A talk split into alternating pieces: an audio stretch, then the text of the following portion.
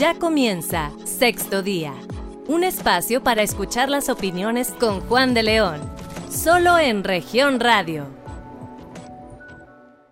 ¿Qué tal? Muy buenos días. Bienvenidos a este espacio informativo de Grupo Región, un programa de análisis hoy en sexto día para que nos acompañe. Tendremos información muy interesante que usted podrá el día de hoy escuchar y ver también a través de nuestras redes sociales porque vamos a abordar un tema muy interesante, pero además como siempre le tendremos resumen de la semana, las noticias más importantes que han acontecido en el ámbito estatal aquí en el estado de Coahuila. La saludamos con mucho gusto a toda la gente que nos escucha en nuestras estaciones hermanas en todo el estado de Coahuila a través de las diferentes sintonías y lo invitamos a que permanezca durante las siguientes dos horas con nosotros y nos acompañe. Mi nombre es Jessica Rosales, los saludo con muchísimo gusto y por supuesto como siempre a mi compañera y amiga periodista Claudia Olinda Morán. Claudia, ¿cómo estás? Muy buenos días. Muy buenos días a toda la audiencia que nos acompaña. Hoy es sábado 24 de abril del 2021.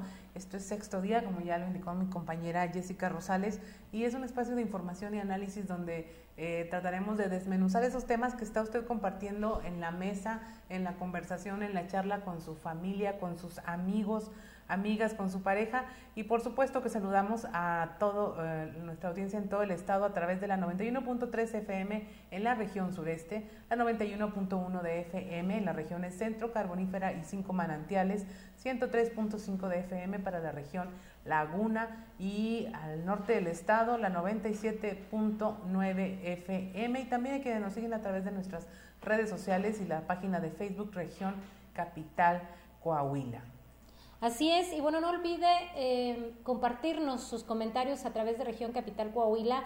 ¿Qué opina de un tema muy interesante, Claudia? Creo que tiene que ver eh, no con un asunto de la farándula, sino con casos que suceden en todo el mundo, desafortunadamente, en donde pues sin duda usted tendrá una opinión importante en torno a este tema que el día de hoy se ha denominado las otras Fridas, en relación, bueno, pues a este caso de Frida Sofía, hija de Alejandra Guzmán, que estaremos abordando ampliamente con la opinión de especialistas y personas que nos pueden ayudar un poco a entender más la problemática que viven muchas de las víctimas o no víctimas en casos como este. Así es, Jessie, así que esperamos que se quede con nosotros y nos acompañe en lo que resta de este espacio informativo de análisis y de opinión. Trataremos de tocar el tema con todas las de la ley, que no se quede nada en la mesa para que usted pueda no solo tener una advertencia sobre este tema tan eh, doloroso para muchas familias, sino que también sepa a dónde acudir, sepa qué puede esperar de las autoridades, qué no, y sobre todo que pueda sanar, que es lo más importante en este momento, que las personas sanen de cualquier cosa que traigan en sus pasados y presentes para que vivan mejor. Pero por lo pronto, ¿qué te parece, Jessy, si nos vamos al resumen de la semana? Entre críticas y protestas, inició la vacunación a maestros y trabajadores de la educación. Algunos maestros en redes sociales ofrecieron que su vacuna fuera aplicada al personal de salud que aún no había sido vacunado. En tanto, médicos y enfermeras del sector privado se manifestaron por no haber sido inoculados contra el COVID-19. Norma Dávila, la primera docente vacunada en Saltillo. Emocionada y agradecida fueron las palabras que compartió la docente del CCT, quien fue la primera trabajadora de la educación en ser vacunada contra el COVID-19 en el 69 Batallón de Infantería. Agregó que la inmunización da una gran posibilidad de poder regresar a las aulas a dar clases. Luego de que las autoridades estatales y la propia Secretaría de Educación anticiparan el regreso a clases presenciales antes de que concluya el año escolar, la Unión de Padres de Familia alertó sobre la falta de elementos para que sea un regreso seguro pidió poner atención a la falta de mantenimiento en las escuelas, así como flexibilidad en la exigencia de uniformes y útiles escolares. Así lo señaló María Guadalupe Caro Angulo, representante en Coahuila de la Unión Nacional de Padres de Familia. Tras las negociaciones entre Alonso Ancira y Pemex, que por la tarde trascendió que se llegó a un acuerdo con petróleos mexicanos, el vocero del Sindicato Nacional Democrático Obrero, Gerardo Flores, dijo que seguramente esto influirá en que siga avanzando la recuperación económica de AMSA. Por su parte, el Sindicato Nacional Democrático Obrero, encabezado por Ismael Leija, refrendó su apoyo al expresidente del Consejo de Administración de AMSA, Alonso Ancira, y la Unión de Organismos Empresariales confían que esto agilice los pagos pendientes a proveedores.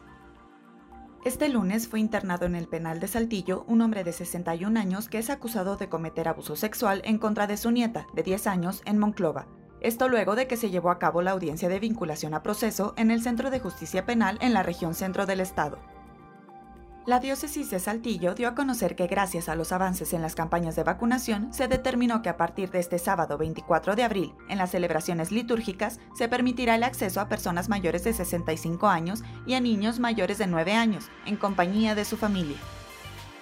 A raíz del reto International Rape Day o Día Internacional de las Violaciones que se viralizó a través de redes sociales, el cual supuestamente será este sábado 24 de abril, el coordinador general del área de análisis de información e inteligencia patrimonial y económica de la Fiscalía General del Estado, Víctor Ortiz, exhortó a no compartir este tipo de contenidos en las redes sociales e ignorarlas.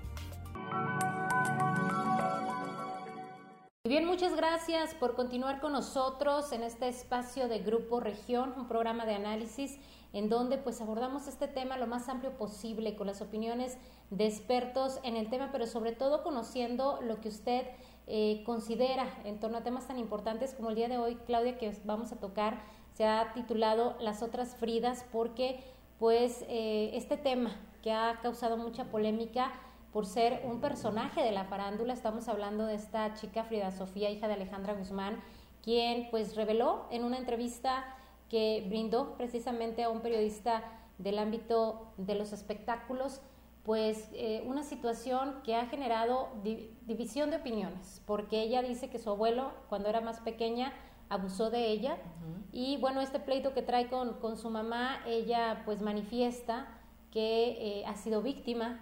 Sin embargo, pues hay quien dice que, que, es un tema que tiene otro tipo de, de, intereses, pero hay quien se ha ofendido porque pues su mamá Alejandra Guzmán ha dicho que a quien que ella mete las manos al fuego por su papá, don Enrique Guzmán, y que eh, su hija eh, tiene problemas mentales. Esto sin duda pues ha causado incluso indignación, ha causado sorpresa entre gran parte de la población porque pues eh, pensamos en las otras Fridas, en otras jóvenes que han denunciado ser víctimas de abuso sexual y cuya familia, eh, sus padres, consideran que pues no dicen la verdad. Hay quien, por supuesto, le da el acompañamiento, pero este tema, sin duda, pues genera una reflexión importante de como sociedad si estamos en una postura correcta, si estamos apoyando a las víctimas o, cuál es la, la, situación. No importa si es de la farándula, no importa si es de la política, no importa quién sea el personaje, es una víctima, ¿no? Así es. Y la intención de sexto día al abordar este tema es porque ya está en la mesa de conversación de las familias. Yo creo que nadie eh, somos ajenos al mundo del espectáculo luego cuando se habla de una familia mexicana tan tradicional, de tanto nombre, y si eso lo trasladamos a un mundito chiquito, Saltillo, ahí también cada familia es importante, tiene una reputación que cuidar, tiene un nombre y se siente tan amenazada como si fuera eh, este, el, non plus ultra de la farándula, ¿no? Es, son pequeños mundos que indudablemente están poniendo este tema para después de comer. Si usted come con su familia, tendrá que abordarlo en algún momento. Eh, yo no sé si ustedes chicos vieron por ahí ese video de, la narrativa que, que hace del abuso Frida Sofía oye, ¿te imaginas qué trae esa mujer, pues una mujer de 29 años, eh, qué trae dentro para decidir abrir este tema con un reportero y no con su familia para empezar? Claro. Entonces dices, híjole, como reportero, pues tú dices, es una notototota, pero desde el punto de vista humano, estaba reventando por dentro. Que salió ahí un amigo de ella decir que en algún momento en, en la privacidad, en la convivencia, ella le confesó, pero le pidió que no dijera nada. Es decir, en algún momento ya necesitaba pues sacar este dolor y finalmente, como dices, pues ya era una olla de presión que explotó y que bueno, pues se revelan cosas muy fuertes, muy graves. Incluso, pues aquí mismo en lo local, Claudia, eh, titulares de la PRONIF han revelado que un gran porcentaje de los abusadores, de los agresores sexuales, son familiares. Entonces, pues pudiera ser realidad, pudiera no, esto no nos corresponde a nosotros eh, determinarlo, sino a las autoridades y a la propia Frida y a la gente involucrada en este caso, pero pues sí hay que ponernos a pensar eh, cómo estamos tratando a las víctimas de violencia que se, se, atreven a dar a conocer lo que están padeciendo, eh, porque te pones a pensar, es en una familia, tú como persona, pues tienes un sentimiento muy fuerte hacia tu papá, hacia tu mamá, hacia tus hermanos, y en qué lugar o en qué posición está tu hija. Por supuesto que también hay un cariño muy especial, pero cuando hay una denuncia hacia uno de los integrantes de tu familia, ¿qué pasa por tu cabeza? ¿Qué es lo que haces? Es a quién le crees. Entonces, creo que es parte del tema que vamos a platicar el día de hoy, porque eh, pues esta situación de Frida Sofía nos abre un panorama de como familias, como sociedad, realmente estamos actuando de forma correcta y yo creo que eh, las otras Fridas eh, tendríamos que analizar los casos porque si es un tema bastante complejo y que tu mamá te diga que estás enferma mentalmente y que pone las manos al fuego eh, a favor de tu agresor, creo que es una situación bastante fuerte. Por likes, fue lo último que dijo que había hecho esa declaración por likes. Yo creo que ahí sí, Ale Guzmán, me caías muy bien, pero calladita te veías más bonita. Porque... Eres mamá, te debiste ser neutral. A lo mejor como mamá, ¿sabes qué? Si es que mi hija tal vez eh, no, no tenga esta credibilidad para ella, pero decir públicamente ante una audiencia internacional que no cree en su hija que denunció violencia, creo que es algo que nos deja un muy mal ejemplo y que pues denota una calidad de persona que difícil. ¿no? Así es, pero ya nos lo dirán nuestros especialistas invitados que es un comportamiento bien típico. O sea, es que si se ponen a analizar este caso va a ser como típico de la forma en cómo reaccionamos en la sociedad todos, y más en la mexicana. O sea, yo he escuchado incluso de otros comunicadores que dicen, es que cómo pudo esta niña destruir así a su familia. Perdón. Claro. Ella destruir a su familia, no, no creo que sea un asunto por de, ese tipo. Y sabes que, Jessy, pues se circularon muchas cosas en redes sociales y una de las que más me llamó la atención fue de una asociación que se dedica a combatir el abuso sexual infantil y dice, a ver, este, Frida Sofía, a lo mejor nunca va a ver tu post de que no le crees, porque también salió el yo no te creo, Frida. Este, nunca lo va a ver, pero las que sí lo van a ver son tus hijas, tus sobrinas, tu mamá, tu hermana, tu vecina, tu amiga, y entonces al menos ya sabrán que en ti no van a poder confiar para hablar de este tipo de asuntos. Pero si usted no vio el video, ¿qué le parece? Este, nuestro equipo de producción tiene un, segmento de esta entrevista eh, que tomamos prestada, la podrá escuchar con nosotros aquí a través de la radio o podrá verla también en nuestras redes sociales, nada más para que vea y, cómo se caracteriza esta, este explotar de una joven para denunciar un abuso. Porque tengo mucho que decir de eso. Fue un hombre muy asqueroso, fue un hombre muy abusivo, muy... Me daba miedo, siempre me daba miedo. Me hizo cosas feas. Frida. Me las... Frida, un hombre muy asqueroso. Me hizo cosas feas. ¿Qué te hizo?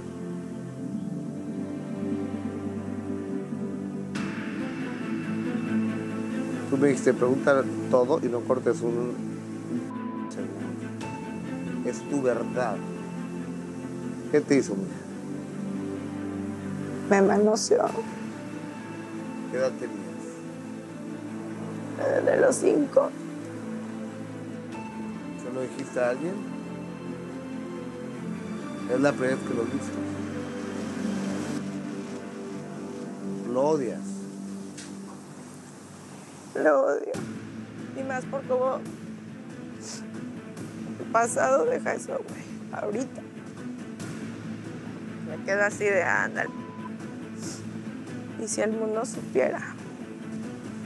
Es una bajeza eso. Es un delito.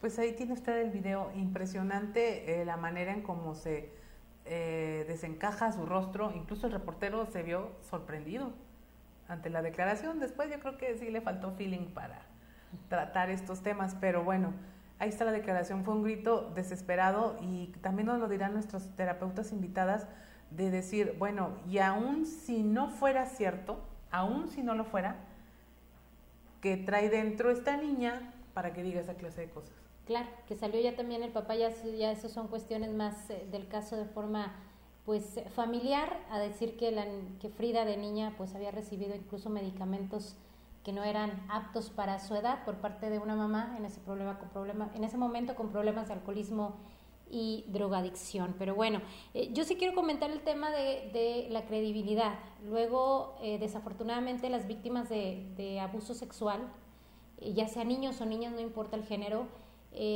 van y le dicen a, su mamá, principalmente a su papá, que están siendo violentados.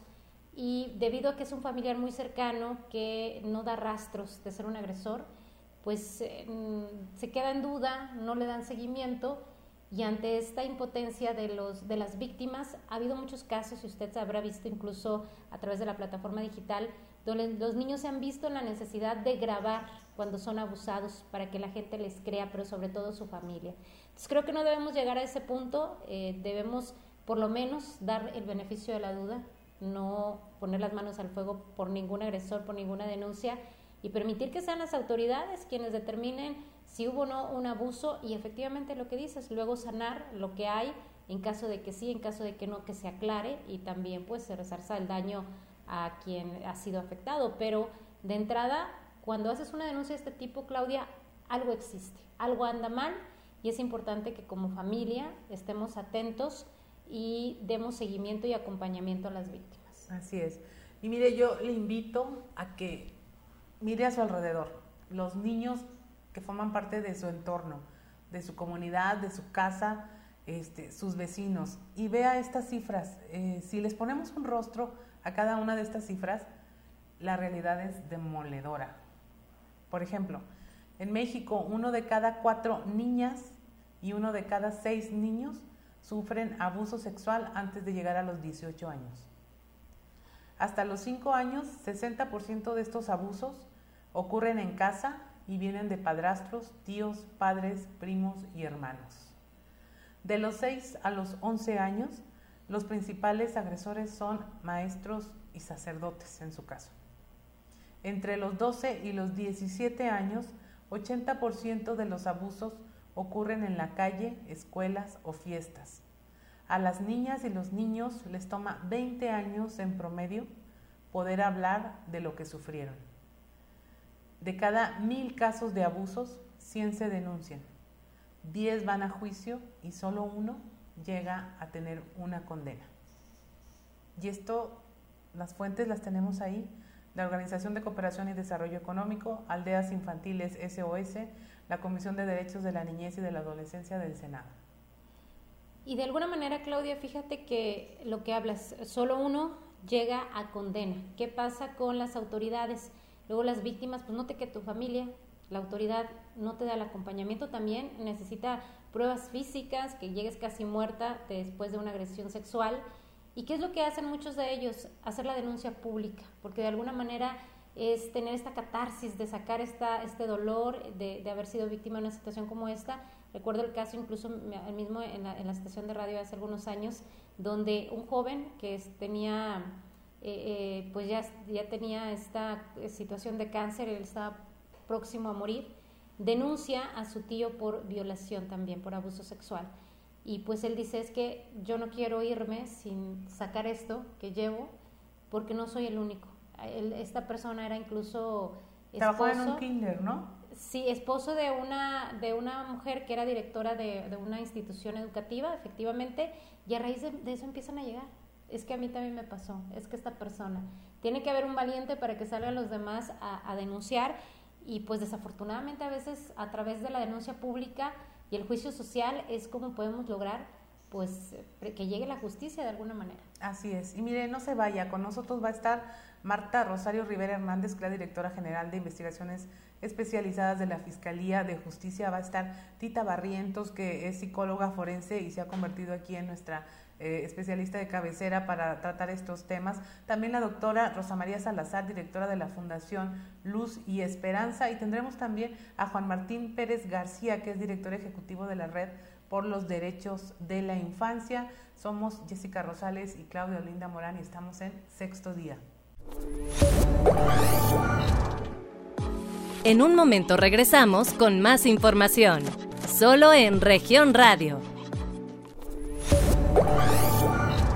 Estás escuchando Sexto Día, solo en región radio.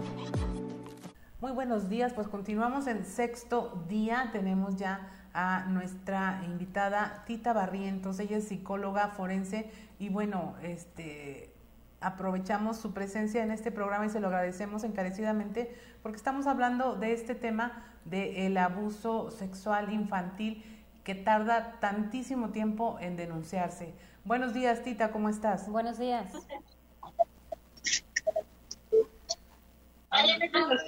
Ahorita te digo. Sí, Tita, buenos días. Hola. No se escucha bien. ¿Ahí nos escuchas? Sí, adelante. Sí, mira, para preguntarte, eh, estarás enterada por la televisión y las redes sociales de este tema de, de cómo uh, la hija de una cantante famosa, Frida Sofía, de repente en una entrevista denuncia que fue objeto de abuso sexual infantil y pone sobre la mesa de las familias este tema eh, y que queremos conversar, conversar contigo para ver las implicaciones de este tipo de denuncia, por qué ocurren tantos años después y qué hacer ante algo así. Ok. Claro, mira, este tipo de situaciones es muy común que se dé la develación tiempo después, cuando ya la persona se siente segura o sus mecanismos de defensa han mejorado para poder hacer esta develación. En el abuso sexual infantil, no solamente, eh, bueno, cuando, ocurre esta situación, no, no se devela de inmediato, sino que hay unas fases de acomodo en, los niños, niñas o, adolescentes, porque finalmente hubo cierto proceso de pues es un proceso como de vampirización, es decir, es un proceso de seducción que hace el agresor y depende de, también del tiempo que haya ocurrido, es decir, la temporalidad, cuánto tiempo estuvo ocurriendo, el nivel de agresión que perpetra el, abusador en, contra del, del, niño, niña o adolescente, también influye mucho lo que es la edad y los mecanismos de defensa que tiene cada uno de los son niñas. Es muy común que tiempo después se haga este develamiento, es decir, que, que no se suceda de inmediato. De hecho, es, es, es muy probable que en la adolescencia se, de, se devele estas situaciones, o bien ya cuando se es una persona adulta y se cuenta con, con ya este, otros, pues otras maneras de afrontamiento.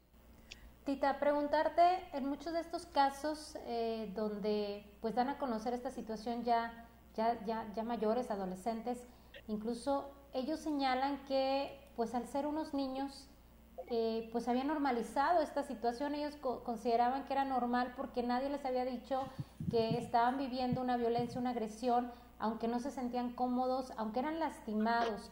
¿Por qué sucede esto? Como padres no estamos informando a los niños cuando eh, no a, decirles en qué momento ellos están siendo agredidos.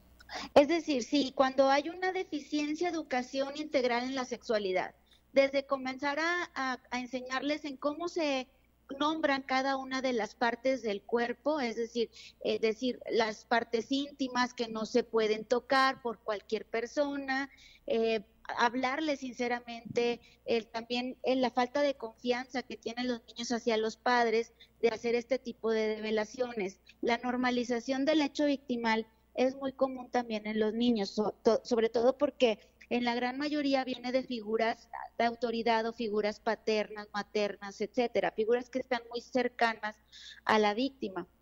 Entonces es, es muy común que el niño o niña normalice estas situaciones. Cuando hay estas, eh, pues este, este darse cuenta, esta, esta develación interna, cuando ocurre el, cuando se abre la esfera psicosexual, por eso te decía yo que en los adolescentes, cuando se hace esta educación sexual, que la llevan muchos hasta el sexto de primaria, eh, entienden que, que, no pueden tocarse las partes íntimas, que no pueden realizar cierto tipo de conductas sexuales o reproducciones de estas conductas sexuales. O finalmente el, abuso sexual o el embarazo se devela siempre cuando eh, por ejemplo, hay un, embarazo en adolescentes, es decir, ya cuando está la evidencia más, que marcada, ¿no? se dan cuenta los papás de que la chica estuvo siendo abusada por el familiar, por el abuelito, por el padrino, etcétera, cuando hay un, embarazo a, temprana edad. Tita, ¿qué, ¿qué, es lo peor que puedes hacer como familia? Porque tengo entendido que el asunto se polariza entre quienes sí creen y quienes no creen. Así es. Lo primero que tenemos que hacer como padres es creer al niño. Finalmente el niño no tiene por qué decir mentiras en este tipo de asuntos. Eh, creerle. Hay muchas mamás que de pronto invalidan esta situación con los niños porque por el temor de quedarse sin la pareja, por el temor de quedarse sin el sustento de la familia y de pronto niegan. Incluso la, los chicos siguen siendo perpetrados por esta por este asunto y de pronto las, las mamás no les creen. Esto este tipo de situaciones es lo más grave, sobre todo cuando eh, se invalida el sentimiento del niño o niña. Nos ha tocado de pronto este en, el ámbito del, de mi trabajo, eh, pues de, revelar ya cuando de pronto hay un embarazo no deseado o cuando hay un aborto o cuando hay una situación este donde se devela esta situación eh, la niña le nos comenta verdad como autoridad es que mi mamá lo sabía desde hace dos años y no hizo nada hasta que de pronto este ocurren situaciones más graves, mucho más graves, ¿no? Como lo es, pues un embarazo no deseado, una, una infección de transmisión sexual. Vale igual, Tita, si, la, si esta confesión o esta denuncia la hace en una edad adulta. Así es, estos delitos no prescriben. De hecho, aquí en las, las autoridades correspondientes es cuando es mayor de edad, el Centro de, el Centro de Justicia y Empoderamiento para la Mujer en Coahuila y cuando es menor de edad, la PRONIF estatal. Son los dos organismos que están facultados para llevar este tipo de, asuntos de delito sexual porque cuentan con todos los protocolos para realizar las entrevistas, porque finalmente es una misma entrevista. Cuando son niños, niñas o adolescentes, se tiene que llevar con cierto protocolo, como lo marca la UNICEF o lo marcan este, diversos organismos internacionales. Claro perdón, en, tu experiencia, ¿qué tanto se miente? O sea, ¿tienes casos donde efectivamente no pudo ser posible esa agresión? Sí, de hecho sí, sí hay, sí hay posibilidad, son los menos, por supuesto. Eh, sin embargo, pues es, también todo lo, lo, lo, atribuimos a una deficiente educación integral de la sexualidad. Es decir, las, las mamás o las niñas prefieren verse victimizadas o, o ponerse en el papel de víctima antes de develar que sí se tiene una relación sexual abierta con alguien más. Eh, en, nuestra cultura es muy común esta situación, pero son los menos casos y como quiera todos se atienden con protocolo. Perfecto. Tita, ¿cuáles son las repercusiones emocionales de una víctima de agresión sexual eh, cuya familia le dice que no le cree cuando sí está siendo, sí está padeciendo esta circunstancia? ¿Cuáles son eh, los efectos que puede producir una situación así. Sí, hay, hay este, pues situaciones conductuales, emocionales, eh, somáticas incluso. Eh, estos, estos factores, pues bueno, intervienen mucho en, en, cómo, cómo se vaya dando la personalidad de la chica o el chico. factores conductuales como eh, que, comiencen con conductas de reproducción de, estas mismas conductas, que los realicen en ellos y ellos los realizan en otros eh, jóvenes. Eh, situaciones emocionales como tristeza, depresión, se desarrolla ansiedad, otro tipo de trastornos, que la mayoría de los trastornos se devela en la, lo que es la adolescencia y comenzando la vida adulta, sobrevienen otro tipo de situaciones más graves, ¿no? como retraimiento, bueno, si, hablamos de niños, niñas, eh, como retraimiento escolar, en, en la familia, eh, pues nos podemos dar cuenta de pronto los cambios de hábito y sobre todo cuando nos, nos, nos llama un poco más la atención es cuando hay una conducta de, de sexualizada, es decir, que ya está reproduciendo una conducta no, no común en los niños, niñas y adolescentes. Finalmente, Tita, ¿qué tan común es que se traslade la denuncia? O sea, a ver, yo ya denuncié que eh, el papá fue mi abusador, pero no me hiciste caso, entonces ahora digo que un tío. No me hiciste caso, ahora digo que un maestro. Sí, es, es también muy común. Sin embargo, como te digo, si se siguen los protocolos eh, necesarios, como lo marca la, la, UNICEF o la Suprema Corte de Justicia de Nación, eh, si se llevan a cabo esos protocolos, la verdad sale a la luz. Es decir, eh, sí, se, sí, se, sí se tiene como bien sabido quién fue el perpetrador. Eh, acá, por ejemplo, sí, sí, me ha tocado ver algunos casos donde pues finalmente se busca justicia en una persona que no es la, que llevó a cabo la agresión. Eh, finalmente, si se lleva, si tienen una buena entrevista con, con el chico chica, este, si hay una, si se lleva con protocolo, nosotros utilizamos el protocolo de Michigan, y los protocolos para quienes ejercen justicia en niños, niñas o adolescentes y se lleva a cabo todas estas entrevistas, un rapport, la aplicación de ciertas pruebas, todo si se hace conforme a, a, este enunciamiento, pues no tiene por qué haber errores, ¿no? Y también, sobre todo, las, las denuncias eh, se convierten en una situación de reparación integral, íntegra más bien, eh, una, una reparación interna. A veces pensamos que el niño o niña si denuncia o si lo hacemos denunciar lo vamos a revictimizar y no es así. Si lo llevamos a cabo conforme protocolo no tiene por qué ser revictimizante. Al contrario, es, es como terapeuta es es indispensable que se lleve a cabo esta denuncia para que eh, se tenga pues por bien reparado al chico o chica. Perfecto. Tita, preguntarte, según las estadísticas, bueno, un porcentaje importante de los eh, abusadores sexuales son familiares. Eh, ¿qué, han visto en el caso del agresor? ¿Por qué el agresor eh, tiene esta actitud eh, dañina? ¿Qué es lo que pasa? ¿Tiene algún antecedente donde él sufrió algún tipo de circunstancia? ¿O qué pasa en el lado de quienes agreden a, los niños y a las niñas? Sí, pues, finalmente el, el, abusador es, cerca, es cercano a la familia. Rara vez ocurre en la calle o rara vez ocurre, pues Finalmente son personas muy cercanas, pues la proximidad, te digo, la deficiente educación integral en la sexualidad, eh, etcétera.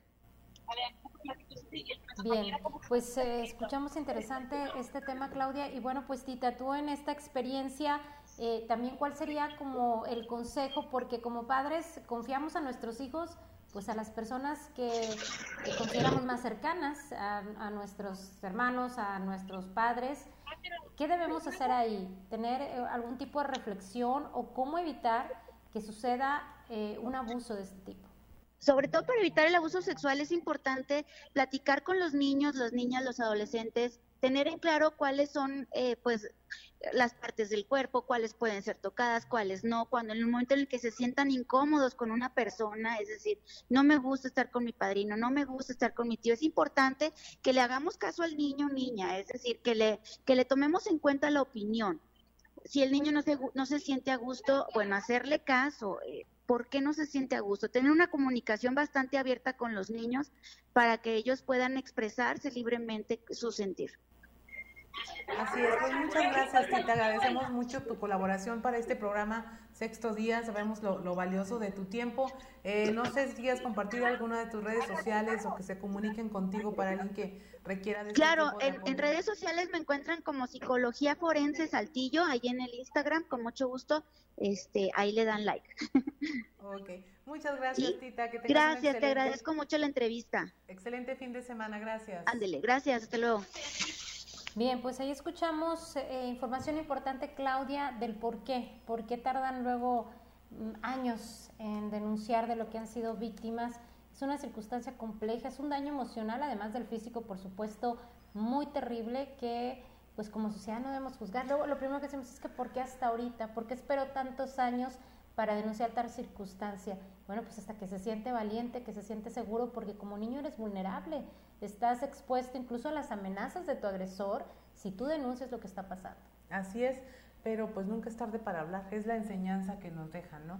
Nunca es tarde para hablar, para sanar, para tratar de arreglar todas estas situaciones y también pues decirles que detengamos esa cadena de abusos. Cuando uno habla, se detiene, eh, si lo hace a tiempo, qué bueno, porque evita que haya más víctimas después de, de la persona. Pero si no, son depredadores sexuales, o sea, no, no, no se detienen con una sola víctima, sino que siguen, siguen, siguen.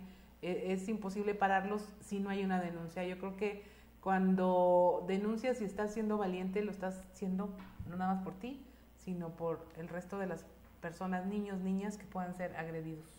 Claro, y muy importante, la señal de que si su hijo o hija no se siente cómodo, ya sea con un familiar muy cercano, Usted no lo obligue a estar cerca de esa persona, algo está ocurriendo. Tal vez nada, tal vez no pasa nada, pero el niño no se siente cómodo, algo ocurre al momento de la convivencia y hay que estar muy atentos. No obliga a los niños a estar cerca de familiares con los que no se sienten cómodos. Creo que es una, una lección importante porque luego obligamos.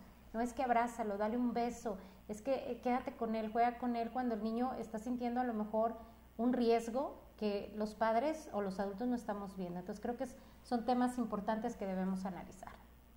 Y bien, bueno, pues nosotros nos tenemos que ir a una pausa, pero no le cambie, tenemos más entrevistas sobre este tema tan interesante que nos llevará sin duda a una importante reflexión. Vamos a la pausa y regresamos, estamos en sexto día. En un momento regresamos con más información, solo en región radio.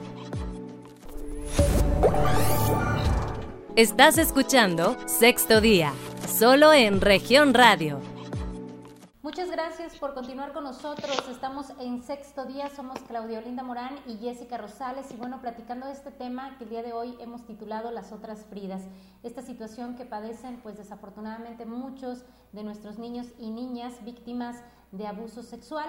Y bueno, pues eh, hablamos del papel de la sociedad, del papel de la familia y por supuesto también de la autoridad, este acompañamiento y protocolos que se tienen que realizar cuando se denuncia un caso de este tipo. Y precisamente para conocer, conocer cuáles son eh, los, eh, la, ruta que hay que seguir al momento de encontrar, de detectar un caso en este sentido. Tenemos ya en este enlace telefónico, le queremos agradecer mucho la comunicación a Emanuel Lara Ovalle.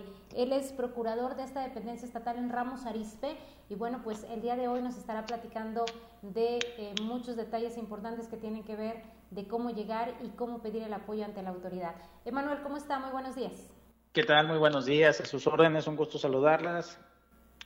Igualmente, Manuel, pues ¿cuál sería la circunstancia, el apoyo que brinda la PRONIF ante un caso de abuso sexual? Sabemos que en muchas de las ocasiones pues se trabaja de oficio al conocer de manera indirecta algún caso, pero cuando se trata del reconocimiento o la detección por parte de la propia familia, ¿qué hay que hacer? ¿A dónde hay que acudir?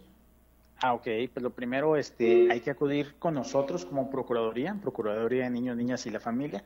Y pues lo primero que hacemos, este, eh, es eh, tener contacto con la persona que está haciéndonos el, reporte, la denuncia en su caso. Ya en, estos casos, cuando hablamos de un, probable abuso sexual, pues tiene que investigarse y pues siempre trata uno de, esperar pues, los mejores resultados, que el niño no esté afectado, pero pues lamentablemente sí son, son temas que, que nos deja secuelas y lo primero que se hace este, dependiendo las circunstancias, si estamos dentro de, tiempo y todo, pues eh, que reciba la atención médica y pues obviamente el médico es quien nos va a decir si es candidato a un profiláctico, obviamente ese tipo de, medicamentos son cuando ya se realizó una, agresión sexual y pues eh, ese medicamento es algo fuerte, es capaz de, proteger a los niños eh, y adolescentes contra una enfermedad de transmisión sexual.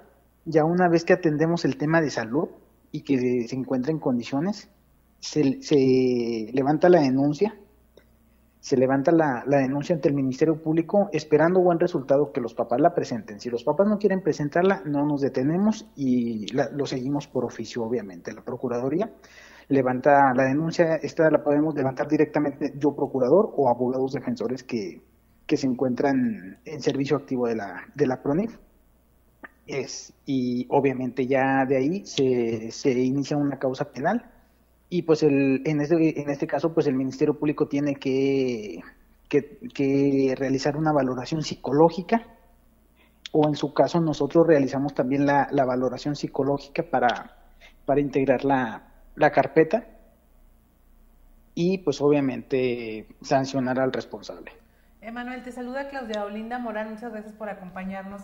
Yo quería preguntarte, eh, el temor de muchos eh, padres al hablar de un tema de probable abuso sexual hacia sus hijos es eh, que sean revictimizados. Esto ya ha cambiado, que pudieras contarnos la nueva manera en que se hacen las cosas para que no se tema esta revictimización que les piensa que les va a hacer más daño hablarlo, que van a tener más problemas si los llevan, que, y, en resumen, pues se quedan mejor callados. Sí, bueno, en el tema de la revictimización, uno como autoridad tenemos que tener una buena coordinación, tanto el Ministerio Público como la Procuraduría, ¿sí? Ya si nosotros realizamos este eh, la primera declaración, declaramos a papá, mamá, este, igualmente se hace la valoración eh, psicológica, se le remite al Ministerio Público al momento de presentar la denuncia. Para que el niño no sea castigado mm, dos o tres veces sobre el mismo cuestionamiento. Así es, o sea, se le cuida, se le va a cuidar, no se les va a interrogar bruscamente, va a haber siempre la presencia de alguien de confianza del menor, todos esos, todos esos detalles se van a cuidar. Todos esos detalles tienen que cuidarse, obviamente ya son a criterio también de, de la edad, desde ahí partimos, este, va dependiendo también las indicaciones de, del psicólogo, ¿ok? A partir de cuatro años es un poquito más, eh, más fácil para el psicólogo empezar la entrevista con un niño, claro, dependiendo eh, la madurez que tenga, la disponibilidad también que el niño presente por, las, por el tipo de circunstancias. Este, y obviamente estos temas pues se ven, se ven en edades eh, pues a partir ya de, de ocho años en adelante son más recurrentes los temas eh, los temas estos. Con esto no estamos minimizando que de ocho años para atrás no se presenten, se presentan lamentablemente, pero el, hay un aumento a partir de esa edad. Bien, Emanuel, eh, ¿cómo enfrentan la siguiente circunstancia? Eh, sabemos que en gran parte de este tipo de abusos lo comete algún familiar. A veces, pues la madre eh, acusa a algún familiar del esposo o el esposo de la madre, y al ser un integrante de la familia, pues muchas veces buscan ocultar ah, y, y, negar lo que está ocurriendo para que no se vea involucrada eh, precisamente el entorno eh, de, de, los parientes a, una, a un juicio social, a un juicio público. ¿Cómo le hacen para que el delito no quede eh, impune y que realmente este pequeño o pequeña víctima de abuso pues tenga justicia, Manuel? Mm, primeramente vamos a cuidar la, la, identidad y los datos personales del niño, pero no vamos a minimizar este el delito. El delito si está de por medio tiene que sancionarse y tiene que que levantarse una, una denuncia correspondiente. Pero cuando no existe, Manuel, la denuncia y que los familiares se resisten a que, nosotros, llegue la autoridad. Nosotros presentamos la denuncia. Okay. Como defensa del menor, igualmente eh, tomamos las medidas necesarias para que requiere el niño. ¿sí? Si el niño está en un entorno en el cual vive, en, en el cual donde él vive está el probable agresor o el agresor en su caso, el niño puede ser retirado del seno familiar o el niño puede ser eh, asegurado con un familiar de apoyo. Emanuel, en tu experiencia, ¿quiénes son los que más denuncian? ¿Quién es el, el, que acompaña a un niño a hacer una denuncia o que llega con ustedes a denunciar que algo está pasando? ¿La mamá, el papá, el vecino, los abuelos? ¿Quiénes son los que acompañan en estas circunstancias? eh, hemos recibido casos de la, la, el principal filtro, la, la primera persona en la que confían los niños por lo general es mamá, pero también hemos visto casos donde el papá se presenta y donde el papá ha, ha presentado una denuncia. ¿Sí? Asimismo, también podemos decir, hablando de a la, algunos meses ante, antes, eh, los maestros. Los maestros siempre han sido un gran, eh, un filtro muy importante sí. en el cual los niños confían para ex, eh, externarles si son víctimas de, de, un abuso sexual o de violencia familiar por parte de papá y mamá. Por supuesto. Emanuel, ya cuando se hace la denuncia, la investigación, incluso pues llega a darse la sanción correspondiente, ¿qué recomiendan eh, de, para el menor? ¿Tiene que él, eh, ir a algún tipo de terapia para poder sanar pues eh, esta situación que, que padeció? Como PRONIF hay eh, protocolos que obligan a la familia para emprender en, en, beneficio de los pequeños afectados.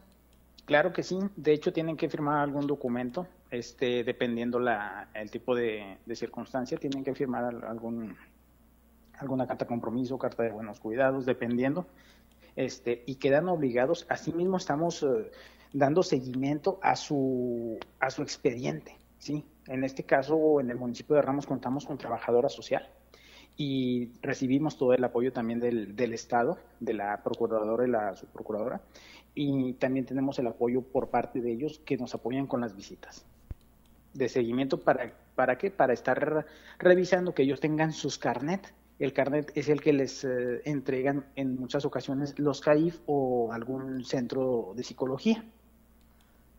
¿Para qué? Para que, para que más adelante a su crecimiento no tenga mmm, reacción diferente. Finalmente, Manuel, ¿cuánto tiempo pasa entre que se hace una denuncia y que finalmente hay una resolución eh, en la que se ponga a salvo al menor, aunque sea temporalmente? El menor se pone a salvo desde el primer momento en el que se nos manifiesta la, en el que el, niño nos manifiesta a nosotros, soy víctima de, abuso sexual por tal persona, ya nos señale o no nos señale, ya con que él nos mencione que hay un abuso sexual, nosotros este, aseguramos primeramente la integridad física del niño, que no corra riesgo, independientemente de, que se encuentre eh, una denuncia ya, ya se toma una medida de protección. Pues muchas gracias, Emanuel, muchas gracias por... Eh, haber conversado con nosotras en este tema y con toda nuestra audiencia. Seguramente eh, esto ayudará a que la gente se decida a poner una denuncia. Te damos las gracias, te deseamos un excelente fin de semana. Muchísimas Muchas gracias. Gracias. Igualmente, cabe hacer mención que también ya las denuncias, los mismos niños han llamado al sistema de emergencias 911, han presentado su, su denuncia y las hemos atendido al momento. ¿Cuántos casos, Emanuel, de ese tipo? Ahorita tenemos ya dos casos. Perfecto. Muchísimas gracias. Pues un gusto platicar contigo. Te agradecemos mucho. Que tengas muy buen día. Igualmente, buen día. Hasta luego. Bien, pues ahí eh, escuchamos la voz de la autoridad, la PRONIF, en este tema de las otras vidas. Vamos a una pausa y regresamos. No le cambien. En un momento regresamos con más información, solo en región radio Estás escuchando Sexto Día, solo en región radio. Muy buenos días, continuamos en Sexto Día, somos Jessica Rosales y Claudia Olinda Morán y pues estamos hablando de este tema de las otras Fridas para aprovechando la coyuntura que se ha hecho a nivel nacional con el caso de la familia Guzmán Pinal y Frida Sofía y sus denuncias, pues aprovechando que ponen este tema sobre la mesa de todas las familias mexicanas, eh, hablar de las víctimas del abuso sexual infantil y que denuncian pues décadas después lo ocurrido. Jessy, tenemos en la línea a Juan Martín Pérez García, él es director ejecutivo de la Red por los Derechos de la Infancia y este, le pedimos eh, su colaboración para que fuera pues la voz de, de todos los niños y niñas que viven esta situación y que ven vulnerado uno de sus derechos más importantes que es sobre su persona, su sexualidad y su salud emocional. Buenos días, Juan Martín. ¿Qué tal, Juan Martín? Muy buenos días, gracias por esta oportunidad. Al contrario, Juan Martín, que nos puedes comentar cuál es la situación que padecen estos pequeñitos. Eh, lo que dice Claudia me parece importante, el tema de darles voz, porque son vulnerables, son, tienen miedos, están siendo víctimas de un abuso sexual. ¿Cómo podemos detectar que alguno de nuestros niños está sufriendo algún tipo de agresión sexual?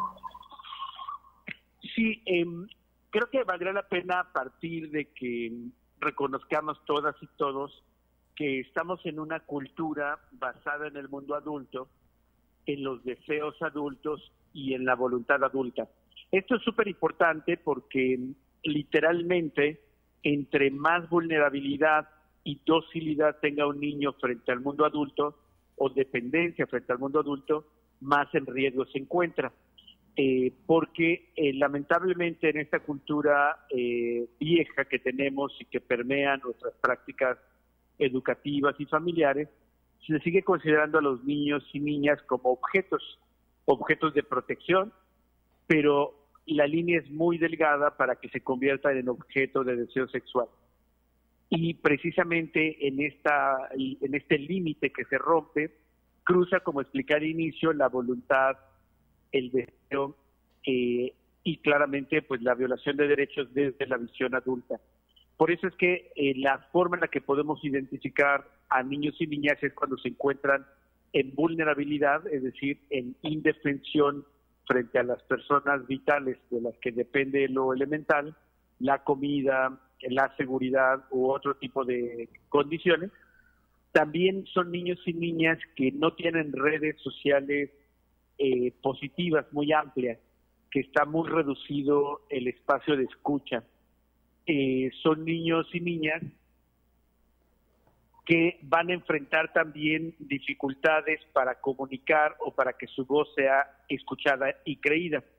Y por eso es que es muy frecuente que cuando esto llegó a pasar en la infancia de muchas personas en este país y lo pretendieron hablar, fueron silenciados con la duda de si estaban mintiendo porque el agresor, casi siempre hombre, el perpetrador, es una buena persona, es alguien que su voz valía más que la del propio niño o la niña. Y esto pues obviamente ha llevado a que tengamos eh, miles o millones de personas en nuestro país, en la región, que han sido víctimas de estos hechos de abuso sexual en muchos niveles y formas, y que tuvieron como silencio o fueron forzadas al silencio y que tardan muchos años después en reelaborar esta experiencia y que lamentablemente pues marca la vida. Juan Martín, ustedes han medido todo este tipo de vulneraciones de derechos de la infancia, desde el tema de educación, salud, eh, el tema de, de, el daño sexual, las agresiones sexuales. ¿Cómo está el panorama de los derechos de la infancia en estos momentos en un país? Eh, acabo de ver el reporte que tienen por ahí de, cómo se vieron vulnerados durante la pandemia. ¿Cuál es la radiografía de la niñez en este momento, así en términos generales? para después volver a este tema del abuso sexual infantil. Sí, bueno, eh, la pandemia vino a eclipsar literalmente todos los problemas. Eh, se convirtió en el único tema, eh, dejando entonces todos aquellos otros problemas y problemáticas que teníamos como en una especie de silencio o de no prioridad. Pero eso no ha significado que cambie, al contrario, se han profundizado los problemas y eso ha llevado a que en, la agenda que ustedes imaginen, trabajo infantil, tenemos ahora mucho más trabajo de niños y niñas, pasamos eh, de cerrar 2019 con 3.3 millones de niños y niñas en actividades económicas, ahora con el desempleo masivo, eh, la pérdida de empresas, de empleos y demás, eh, pues estamos alcanzando los casi 5 millones de niños en actividades económicas, de acuerdo a los cálculos que ha hecho la propia Organización Internacional del Trabajo. Si pensamos, por ejemplo, en escuelas y el abandono escolar, con un año de escuelas cerradas hasta el pasado 19 de abril, que se comenzaron a abrir algunos estados, algunas escuelas de forma piloto, pero más de un año de escuelas cerradas, eh, teníamos antes de la pandemia 5 millones de niños, niñas y adolescentes fuera del sistema educativo. Ahora estamos alcanzando otros 5 millones, incluidos personas jóvenes, lo cual podría significar pues eh, un número muy alto, particularmente de mujeres adolescentes. Eh, ¿A dónde nos lleva esto? Que las condiciones que nos permitirían pensar en proyectos de futuro de niñas, niños y adolescentes, teniendo oportunidades laborales, educativas, de desarrollo pues quedan truncadas porque tienen que sobrevivir. De tal suerte que todo lo que teníamos como problemáticas antes de la pandemia ahora han sido mayores. Un ejemplo nuevamente son los delitos o las expresiones de violencia sexuales. Eh, teníamos en 2019 o tuvimos 2.000 carpetas de investigación por corrupción de menores. Este es un delito donde se expone a niños y niñas, por ejemplo, pornografía, consumo de alcohol o drogas, y cerramos 2020 con 2.600 carpetas de investigación, es decir, un incremento del 30%, considerando que no son todos los hechos delictivos, sino un pequeño universo que, un pequeño segmento que se denuncia.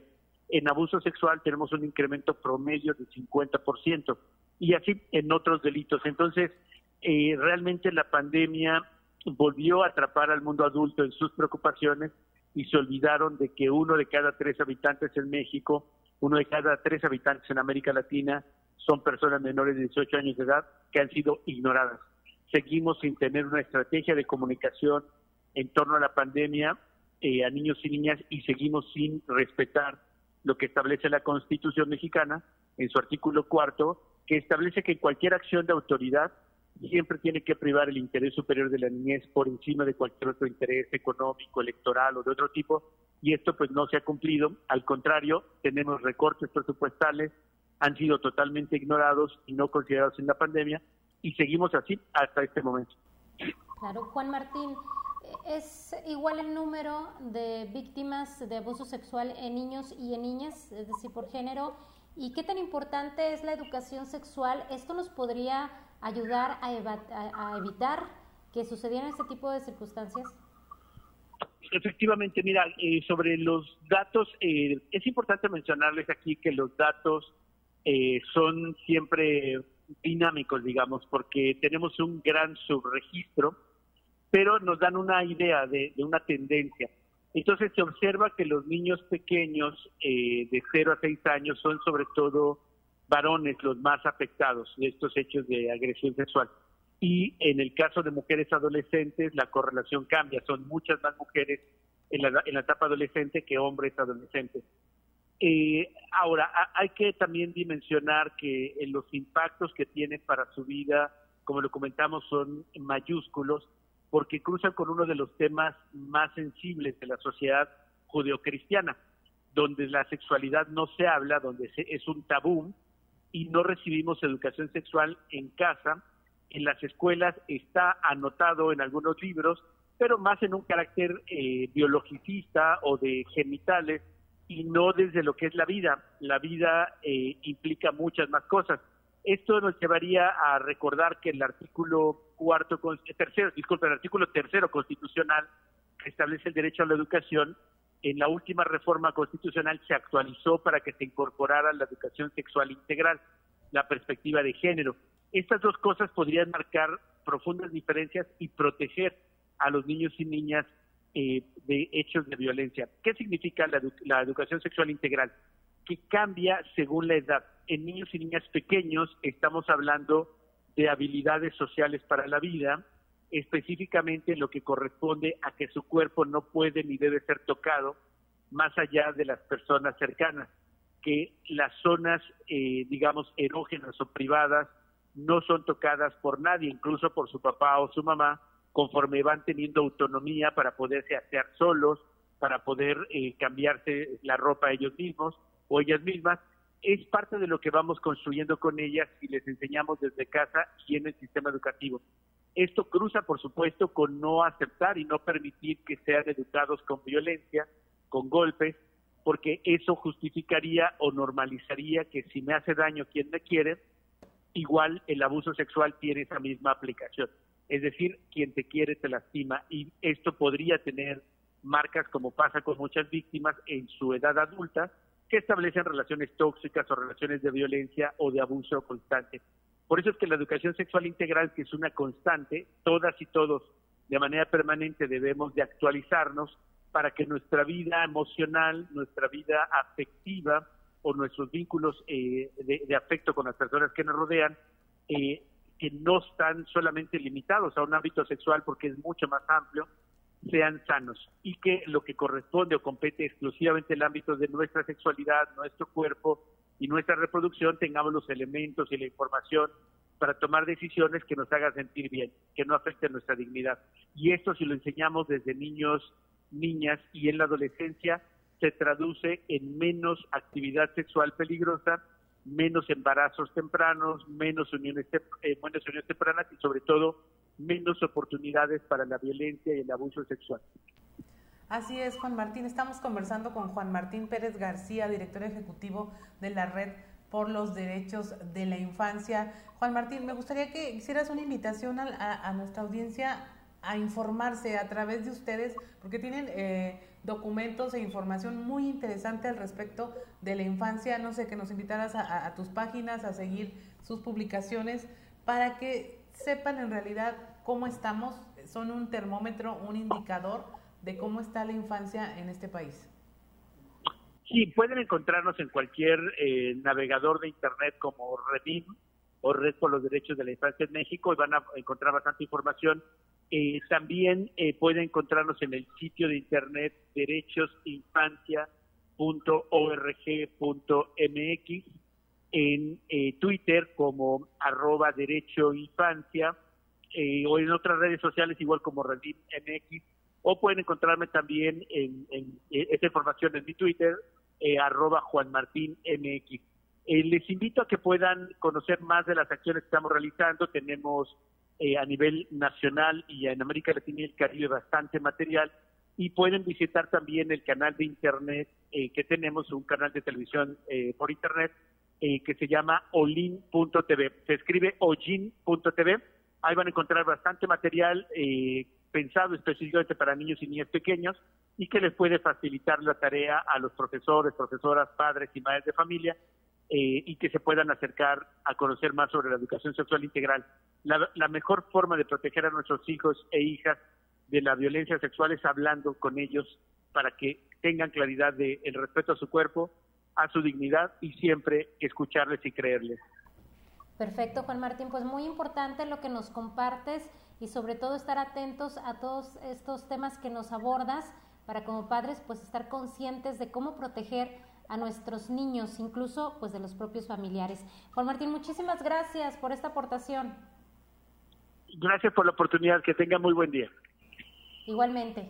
Pues bueno, ahí escuchamos muy, muy importante eh, lo que nos comenta, cifras crudas me parece, y aún falta un porcentaje importante de, casos que no se denuncian, Claudia. Así es, la, la no denuncia es pasmosa, pero pues ¿qué podemos esperar si cuando denuncian no creemos en primera instancia?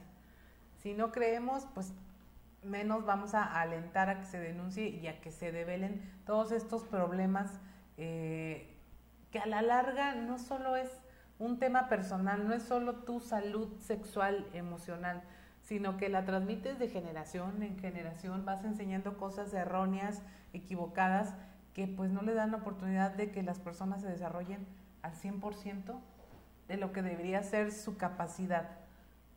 Claro. Y bueno, pues el tema es que eh, padeces la, falta de credibilidad con la familia, pero cuando la familia decide acompañarte, te cree y te apoya, lo, que sigue las autoridades, la falta de sensibilidad en quien atiende un caso de este tipo, la revictimización, pues la violencia que también se sufre al momento de atender.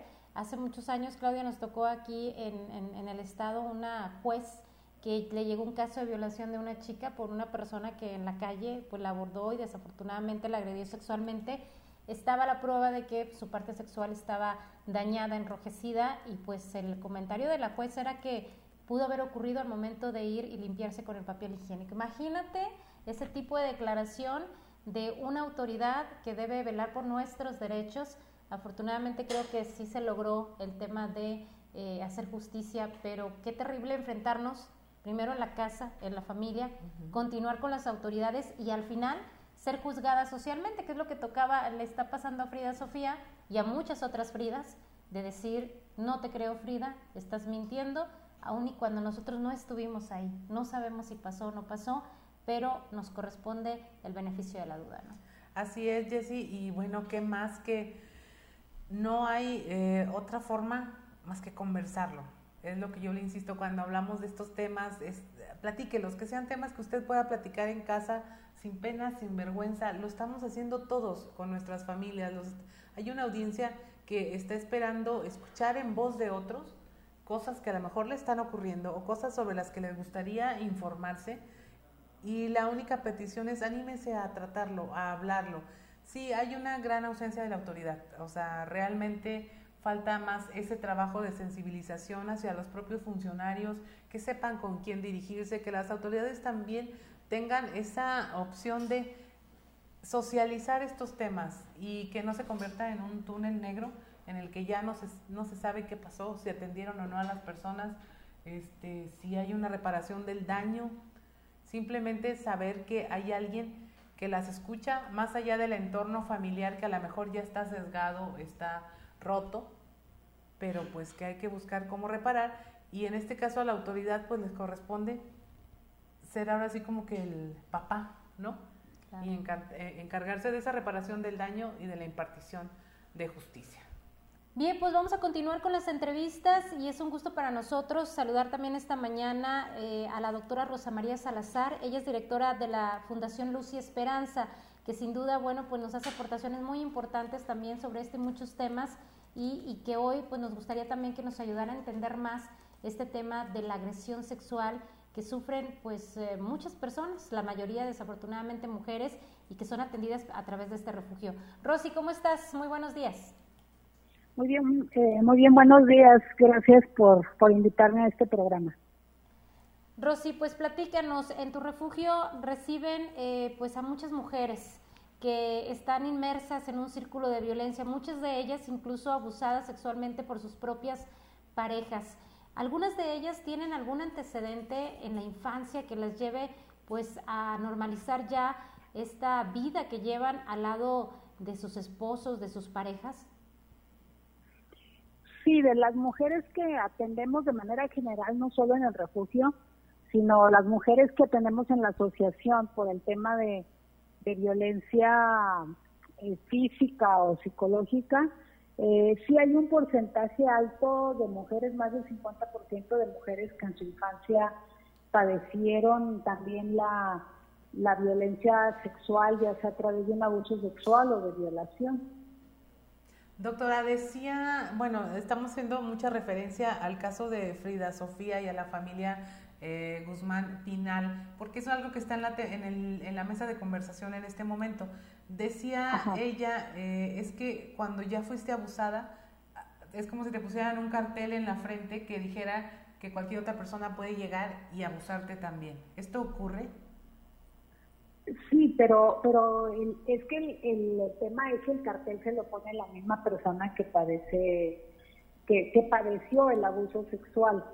Eh, hay una diferencia entre el abuso y el, el, abuso sexual y la violación, porque generalmente la violación es un acto mucho más traumático eh, que, la, que, la, que el abuso sexual. Eh, generalmente en la violación existe, la, o sea, es la violación, porque existe la aplicación de la fuerza del hombre hacia la mujer cuando es así o de una persona mayor a un menor. Y en el caso del abuso sexual es mucho el tema que, que, el niño o la niña lo, ni siquiera se da cuenta que está siendo abusado sexualmente, porque el adulto o la adulta que lo comete, pues eh, puede ser que, que lo empiece a hacer como a manera de un juego y sin darse cuenta el menor o la menor de edad ya entró a un asunto de abuso sexual. Y, y entonces este tema pues se queda ahí eh, tapado, ¿no? Entonces, ¿qué es lo que sucede con la, con la víctima de abuso sexual o de violación cuando es en la infancia? Pues el tema es que, es que hay un silencio, hay un silencio porque desde el niño o la niña lo percibe que es algo inadecuado, algo inapropiado, algo incorrecto. Y, y, su mayor riesgo, su mayor miedo es decirlo, porque muchas veces el adulto le amenaza ya sea directamente diciéndole, amenazándole que le va a hacer algo si es que lo, lo, lo, acusa, o muchas veces es solamente eh, son estos pactos eh, que, se, que se dan entre dos personas y donde aparentemente no existe la coerción, aparentemente no existe la fuerza, pero es una coerción implícita en donde el adulto, solo por ser adulto, le, le, le da al, al niño o a la niña cierto temor. Y eso, pues el niño o la niña se va creciendo, se va haciendo adolescente, luego joven, pues crece principalmente con culpa. Y esa culpa eh, la puede llevar a, a, este tema de soportar eh, cualquier otro tipo de agresión. Eh, no, es que traiga el, el, cartel en su frente, sino que ella se siente tan vulnerada, tan vulnerable, que, cualquier otra persona que, que, haga cualquier cosa para abusarla, ella igual no lo va a denunciar. Claro, Rosy, eh, tenemos que irnos a... es un punto que sucede. Rosy, nos tenemos que ir a una pausa, pero eh, quédate con nosotros, vamos a seguir platicando de este tema tan importante y sobre todo la experiencia que ustedes tienen en, en el refugio que pudiera contribuir a pues evitar estos casos. No, no, nos dejes, vamos rápidamente a la pausa, seguimos aquí en sexto día.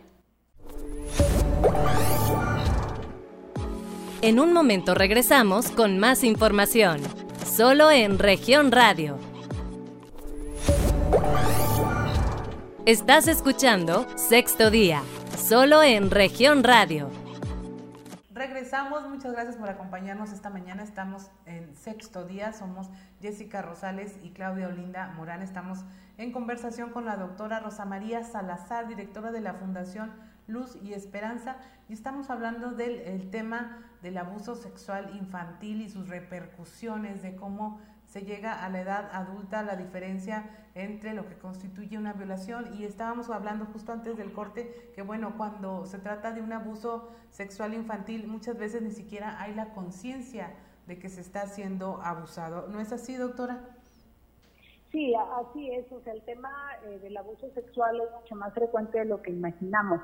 Si la estadística de sobre violencia familiar dice que siete de cada diez mujeres han padecido algún tipo de violencia en su, en su vida, eh, hablamos que entonces el, tal vez me decía una persona un día, si hiciéramos una, una encuesta nos daríamos cuenta que tal vez todas las mujeres hemos sido acosadas o abusadas sexualmente en nuestra infancia. Eh, porque ha sido como una forma de este machismo en donde el, hombre eh, se siente superior, se siente dueño del cuerpo de las, de las personas. Y ese, ese tema por eso se da eh, así en la, en la infancia. No tenemos estadísticas reales porque, porque no existe esta confesión directa de que digan, pues sí, a mí me abusaron sexualmente no existe. Entonces podemos, pero sí podemos, como muchos eh, psicólogos, psicólogas lo dicen, que es mucho más frecuente de lo que podemos imaginar. Y muchos de los factores que hacen que el abuso sexual permanezca oculto y que esté ahí todavía afectando a los niños y a las niñas es por uno de los factores, dice una psicóloga, es por esos pactos de silencio familiares, en donde esta, estos, estas cosas que, que, se dan cuando ya salen, por ejemplo, eh, una, nosotros tuvimos un caso de una niña que la psicóloga le hace el diagnóstico de un abuso sexual de parte del padre y la señora eh, se queda primero sorprendida y después dice, bueno, yo algo me imaginaba que estaba pasando. Esas frases de yo me lo imaginaba, yo sospechaba, yo sabía que algo no estaba bien, por eso no dejaba sola a la niña o al niño con el Señor. Eso, eso es parte de estos eh, pactos de silencio de familia, en donde no, no, la misma familia está complicada porque eh, hay, una, hay una víctima, pero también hay un agresor y no se atreven a denunciar al agresor porque pues van a perder un lugar en la familia, van a perder eh, la, la, cuestión económica que se tiene, la, eh, un estatus, y entonces eso es, otra, otra situación muy complicada como parte de estos pactos silenciosos de, de familia, lo que hacen que, que, permanezcan, de hecho estos pactos existen en las familias y eso limita mucho que las, las niñas puedan denunciar. Hoy, afortunadamente, en nuestro país han cambiado bastante las leyes a favor de los niños y de las niñas de tal manera que una persona adulta puede denunciar el abuso sexual o la violación que padeció en la infancia y no prescribe. O sea, aún en la etapa adulta, eh, que ella sea una adulta, pero fue abusada sexualmente, o un niño que fue abusado sexualmente, eh, se puede seguir el, el, proceso. Y, y, eso me parece debe de ayudar a las víctimas hoy, quienes, quienes han padecido de abuso sexual o, de violación, eh, pues, pues deben de, abrir la boca como lo está haciendo como esas chicas que mencionaban, este, que es de una familia de artistas, y, y por qué es que denuncia, por qué en la etapa adulta se atreven a denunciar ahora, si comparamos ahí sí la estadística de lo denunciado hace 20 años comparado con hoy, porque ahí se denuncia mucho más el abuso sexual. Y eso tiene que ver porque eh, las generaciones actuales están un poquito más informadas, ya que llegan a la etapa adulta, están mucho más informadas, saben que hay más espacio donde pueden denunciar. Eh, además, eh, el miedo que, que tienen o que tenían en la infancia puede ser contenido cuando alguien las escucha, cuando alguien les cree, cuando se sienten acompañadas en un proceso de denuncia. Y todo esto favorece para que en la etapa adulta una persona lo denuncie, porque se podría decir, como en el caso del que están mencionando, de la familia de artistas, la pregunta es por qué hasta ahora lo dijo, por qué no lo dijo en la infancia, por qué no lo dijo en su momento, y, y por qué hasta ahora, y por qué la hija defiende al papá diciendo eso no es cierto. Pues justamente porque hasta hoy la chica tiene herramientas para decirlo y se siente acompañada por las instituciones o por la justicia y eso hace que una mujer en la etapa adulta se atreva a denunciar lo que pasó en la infancia. Claro. Rosy, el conflicto familiar cuando se denuncia a uno de sus integrantes, decir, es que mi abuelito abusó de mí, es que mi tío, es que mi primo, el conflicto que se convierte entre la familia por creer o no en la víctima, cómo se rompe el núcleo familiar y cómo, cómo debemos eh, pues actuar para sanar de alguna manera lo que está sucediendo y porque hay un dolor, obviamente, tanto por lo que está padeciendo la víctima como conocer que uno de nuestros familiares pues se atrevió a hacer algo tan terrible. Sí, o sea, definitivamente hay una ruptura familiar, esto es de, es de hecho. Ahora, ¿qué sucede? Hay algunas mujeres que viven síndrome, las que viven violencia familiar, que viven tantos síndromes que en ocasiones se enojan con la víctima, en algunos casos, aunque no es la mayoría, se enojan con la víctima que está denunciando al papá o que ya lo denunciaron hasta penalmente, y, y, y es en, una mínima proporción, porque son estas mujeres que todavía están eh, muy eh, con estos síndromes que les da temor apartarse del Señor. Pero en otros casos, me parece que en la gran mayoría, existe una ruptura al grado de la ruptura por primero del matrimonio eh, o de la pareja cuando no están casados. En algunos casos que nosotros hemos revisado, eso es lo que ha pasado. Se denuncia al señor eh, penalmente, el señor puede ir a la cárcel, está en la cárcel, y, y la señora pues con muchas dificultades, pero le cree a la hija y no le queda más que buscar el divorcio. Es lo primero que hemos visto nosotros en algunos casos, que, que solicitan el divorcio. Y luego eh, viene la, el tema de cuando hay más, además de la víctima, hay otros hijos o hijas que, que no han sido abusados sexualmente y que defienden al papá. Y, y entonces ahí, pues el, el, papá es el, papá es papá del, del, del, niño o del adolescente, pero también es papá de la niña que agredió. La niña, por un lado, no quiere ver al papá y el, y el hijo, pues lo defiende. O sea, son de estos casos que se dan. No lo otro, la ruptura directamente con la familia paterna cuando él es el que es abusador.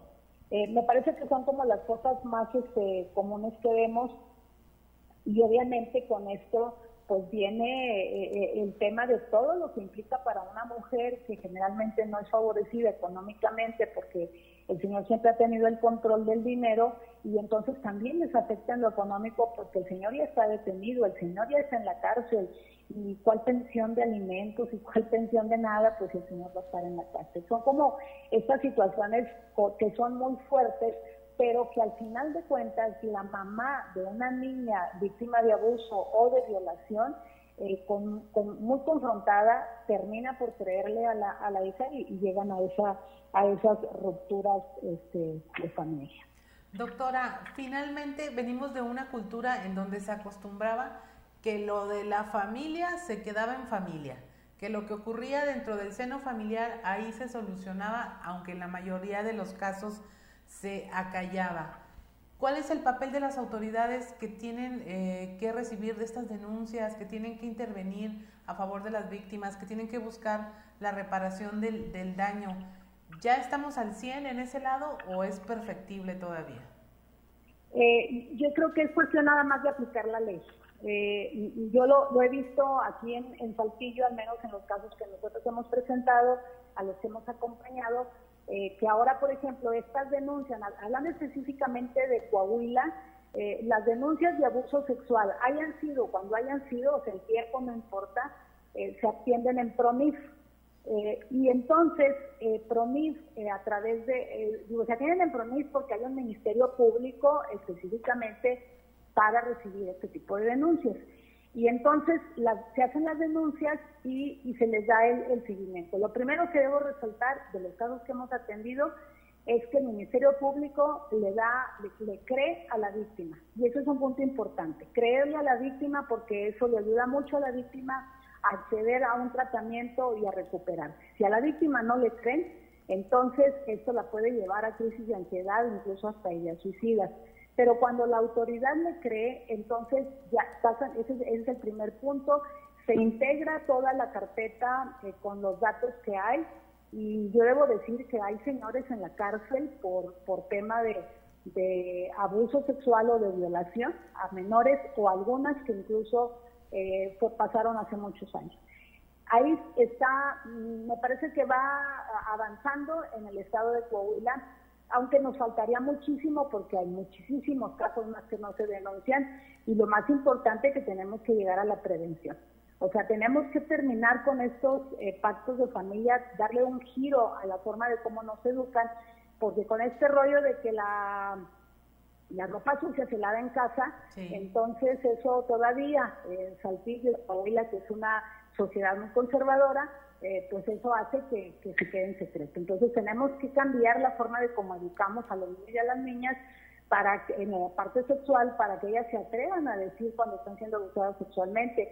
Y la autoridad me parece que empieza a hacer su trabajo. Claro que nos falta muchísimo eh, pero ya lo están haciendo y es pues nada más eh, creerle a la víctima llevarla ante una instancia y que se siga el, el, procedimiento Rosy, yo te quiero preguntar el tema de la actuación como sociedad. Eh, quiero traer a colación el tema del Kinder Guadalupe Borja, donde hubo acusaciones de que varios menores habían sido abusados eh, por un ex maestro de música.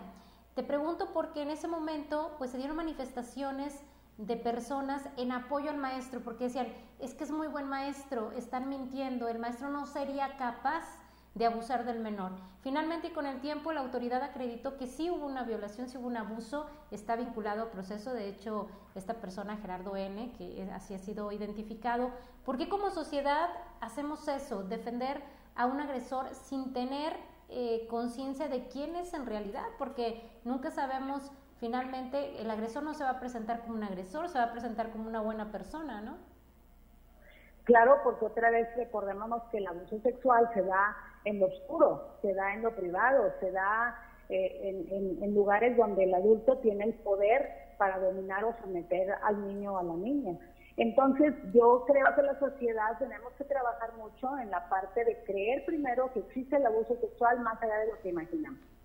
Que a donde quiera que volteemos puede haber personas abusadas sexualmente. Eso es lo primero que tenemos que aprender que existe. Segundo, que, tenemos que cambiar nuestra cultura y, saber que si un niño o una niña está diciendo que ha sido tocada o que ha sido eh, abusada o ha sido violada, tenemos que creerle, primero es creerle, ya que las autoridades investiguen y se determinen si sí o no, pero de ninguna manera meter las manos al fuego por ningún, ningún adulto, porque el adulto usa su, su, su posición de, de, de, adulto, pues de poder para poder someter a, a, a un niño o a una niña me parece que tenemos que cambiar de forma de pensar, porque el tema es que si no lo hacemos, entonces este abuso sexual va a seguir con permiso de la sociedad, que es lo que ha pasado hasta este, hasta este momento. Entonces, el, el tema aquí es que eh, no podemos decir que un maestro, que una maestra, porque se ven muy buenas personas, no son capaces de hacerlo. Tenemos que creerle al niño y a la niña, eh, porque eh, no, a lo mejor podemos decir, no, no fue capaz de mentir, así como estoy diciendo que el otro no es capaz de hacerlo, y, y, tomar en cuenta eso. Eh, por ejemplo, comento otro caso que sucedió en un colegio privado recientemente con este asunto de los de, de, de las plataformas escolares, de las plataformas para las clases. Eh, se dio un caso de violencia sexual verbal o, a través de los de, algunos mensajes a, dos niñas este, de, un alumno, ¿no?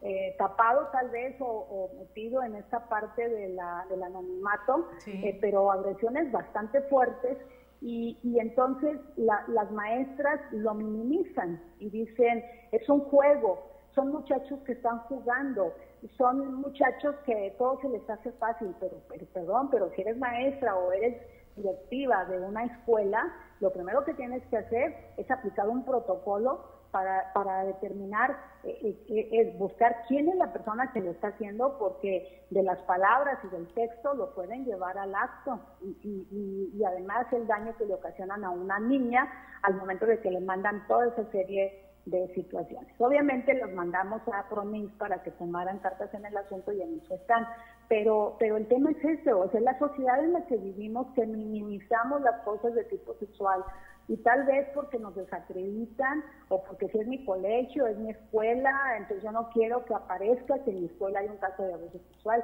Yo diría al contrario, qué bueno que en tu escuela lo denuncias para que digas que en tu escuela no toleran a alguien que, que, abuso sexual contra que haya un abuso sexual hacia las niñas y las niñas. Me parece que tenemos que cambiar de forma de pensar en la sociedad.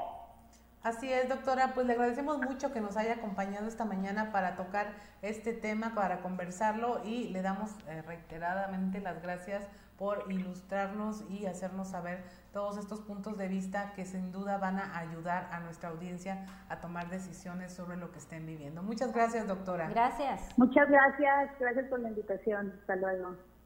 Bien, pues interesante siempre los puntos de vista de quienes pues están a cargo de sitios donde desafortunadamente mucho vemos este tipo de casos. Nos tenemos que ir a una pausa, pero tenemos más, más información aquí en Sexto Día, este programa de análisis de Grupo Región. Estamos con ustedes, Claudia Olinda Morán y Jessica Rosales. Así que no se vaya, vamos a regresar con más de este tema. En un momento regresamos con más información, solo en región radio Estás escuchando Sexto Día, solo en región radio. Muy buenos días, continuamos ya a punto de cerrar este programa de Sexto Día. Somos Jessica Rosales y Claudio Linda Morán, en el nombre de nuestro compañero Juan de León. Le damos las gracias de habernos acompañado y estamos en esta parte que es la de pensar y con qué nos quedamos, con qué se queda usted sobre este tema. Eso es lo importante pero para empezar, híjole Jessica, no sé tú, pero yo estoy así como de que hay mucho trabajo por hacer, tanto con la autoridad como en la educación, con el tema de los padres. Este, hay demasiadas cosas por hacer todavía. Nos lo decía uno de los, de los invitados, dos niños han denunciado vía telefónica y los han atendido. ¿Dos de cuántos? Ese es el, el problema, ¿no? Claro, estos niños que de alguna manera pues buscaron apoyo, pero efectivamente y, desafortunadamente está normalizada este tipo de violencia porque son niños que no saben que están siendo abusados, que hay un delito cometido al momento de dañarlos. Y es que es un tema bastante complejo, Claudia, porque hablamos mucho a raíz del caso de Frida Sofía, donde el abusador es un familiar, es un abuelo, que ocurre en muchísimos casos. Por eso es las otras Fridas porque hay muchos niños y niñas que son víctimas de abuso sexual por parte de familiares. Y qué difícil como madre, como padre, pues tener que lidiar con una situación de este tipo cuando tu hijo o tu hija pues ha sido violentado, ha sido dañado por alguien tan cercano a ti como un padre, como un tío, como un hermano. Eh, sin embargo, pues la reflexión, como ya nos lo dijeron nuestros especialistas eh, y personas eh, en la materia, pues hay que creerle al menor. Si está señalando que no está cómodo con alguien, hay que escucharlo, algo está ocurriendo y lo mejor sería prevenir más que detectar un abuso sexual. Yo creo que debemos, esa es la, reflexión a la que debemos llegar, cómo prevenir que nuestros niños sean víctimas de un abuso sexual, ya sea por familiares, ya sea por cualquier persona. ¿Qué estamos haciendo mal? ¿Dónde nos falta la atención y la vigilancia y esta cercanía con los niños para evitar que sean víctimas de este tipo de delito? Así es, nos lo decían de, de, la Red de Protección de los Derechos de la Infancia. A ver, desde el principio, nombrar las partes de su cuerpo por su nombre, enseñar lo que se vale y no se vale, el reconocer que hay un problema en la que se sexualiza a los menores, que se cree que son propiedad de un adulto y que el adulto tiene por encima de los derechos de cualquiera sus propios derechos eh, sexuales eh, y una reorientación de todo el sistema de educación. Porque empezando por eso, estamos, venimos de una sociedad en la que estos temas no se hablan y si se hablan son motivo de vergüenza, de pena, de escarnio, de decir hay que proteger el bienestar de una familia, el buen nombre de la familia, este, la persona que denuncia destruye una familia cuando en realidad pues ya, ya hay una persona que fue o estuvo a punto de ser destruida porque créame que si una persona pasa por eso y sigue viviendo, es un sobreviviente. Claro. Y tiene el derecho a tener toda la salud emocional que necesita y a todos los recursos para sanar algo, una situación de este tipo. Y también que aprendamos a no juzgar eh, por qué, por qué un, un niño o una niña denuncia hasta su edad adulta una situación de este tipo, pues ya lo escuchamos. Es gente que está vulnerable en, en su situación de infancia y que cuando ya se siente valiente, ya se siente más confiado de sacar todo esto que ha padecido, es por eso que a veces pasan muchísimos años. Y el otro tema, Claudia, que confiamos a nuestros hijos con principalmente familiares, pero pues también se da en la escuela el abuso sexual, también se da eh, en, los seminarios, eh, en el tema católico. Hemos visto muchos jóvenes, adolescentes, niños víctimas de abuso sexual porque pues, los padres confiaron en sacerdotes para un tema religioso y espiritual, que al final de cuentas pues resulta que había una red de pederastia en muchos lados que han sido conocidas y ahí es donde te pones a pensar a quién le confío a mis niños, eh, qué pasará si yo dejo encargado a mi hijo o a mi hija con una persona que para mí es de toda la confianza, pero que al final resulta que no era la persona que nosotros pensamos. Así es, y bueno, cuando usted se pregunte por qué hasta ahora, por qué hasta ahora denunciaron, las cifras no mienten y se lo comentamos aquí. A las niñas y los niños les toma 20 años en promedio poder hablar de estos temas. Es cuando, como lo decías, se sienten fuertes, sienten que pueden hacerlo. Y yo más bien me preguntaría, bueno, ¿por qué se deciden hablar, como en el caso de Frida Sofía, con un conductor de televisión, con un periodista, en lugar de con alguien eh, cercano a su familia o su propia familia, pues precisamente porque no hemos generado ese contexto en el que se pueda tocar estos temas. Claro, la confianza, porque ella se sintió en confianza, sintió que había ahí una apertura para que creyeran, ahora sí que su verdad, como dice otra artista, pero eh, si la familia no es el punto donde podemos encontrar este apoyo, pues buscan otros, otros, otras personas.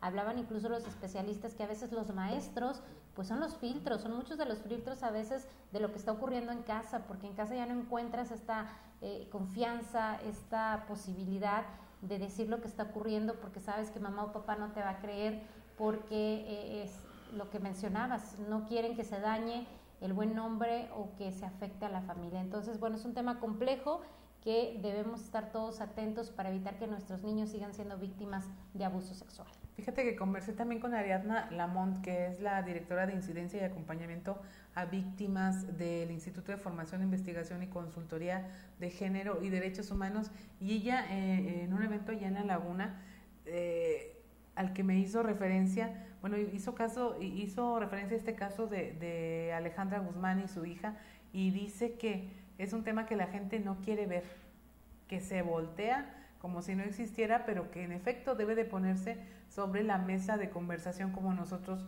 le decimos constantemente, porque es una realidad que rompe con la vida de los menores y que, según lo pudimos ver a lo largo del programa, se paga siendo adultos. Claro. Se paga de alguna forma, hay un precio.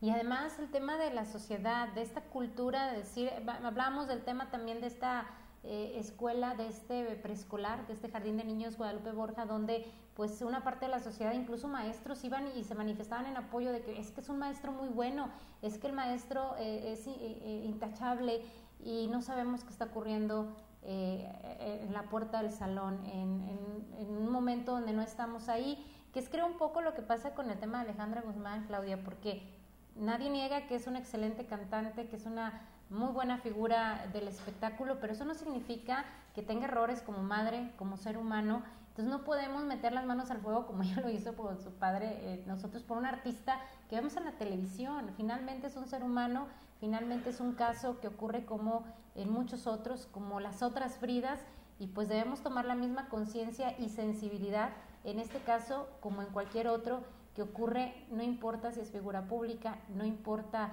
eh, eh, eh, quién sea la víctima, quién sea el agresor, es importante siempre tener esta conciencia como ciudadanos y creer en la víctima.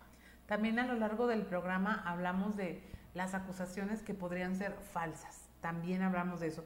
Y nos dijeron nuestros invitados que es, en primer lugar, el menor de los casos, que es raro que ocurra así y que sin embargo se sigue todo un protocolo porque quien denuncia algo de esta naturaleza, pues finalmente trae algo en su interior que debe ser resuelto. Y, no sé, a ver, aquí tenemos compañeros, eh, hombres, eh, nosotras como mujeres, podemos ser en algún momento acusadas, eh, ser acusadas falsamente, pero si tú sabes quién eres y te conoces, ¿qué sería lo primero que dirías? A ver, no, no, pero no, no puede ser, pero no puede ser que me esté acusando, pero pongámosle atención al tema. ¿Qué está pasando? Y, y no tachar de locos, de que quieres likes, de que eres una persona desordenada o que el niño está mintiendo, sino decir, ah, caray, me está diciendo que yo, pues mi actitud responsable de adulto no es nada más defenderme atacando, sino decir, vamos, voy a donde me pidan para aclarar esto porque es una acusación muy grave, pero lo que prevalece es el bien mayor y en este caso es la víctima sea un niño o sea una persona adulta denunciando un agresor, una agresión que sufrió de niño. Claro, porque hay consecuencias, hablaba Rosa María eh, en torno a las mujeres que son violentadas y víctimas también de este delito con la pareja, porque hay un antecedente de estas mujeres que en su infancia, muchas de ellas incluso pudieron haber sido abusadas por algún familiar y entonces se vuelve este círculo donde ellas siguen aceptando la violencia. Sí hay efectos si no se atiende el tema, si no se atiende la circunstancia con especialistas y por supuesto la denuncia ante las autoridades. Pero bueno, pues sin duda usted siempre tiene la mejor opinión. Esperemos haber enriquecido este tema con todos los comentarios y contribuciones de los especialistas el día de hoy. Así es, Jessy, pues a nombre de nuestro compañero Juan de León, Jessica Rosales, Claudia Linda Morán, le damos las gracias y ahí le dejamos el tema. Esperemos que converse mucho sobre este asunto. Así es, que tenga usted un excelente fin de semana. Te esperamos el próximo sábado a las 10 de la mañana. Hasta el próximo sexto día, solo en región radio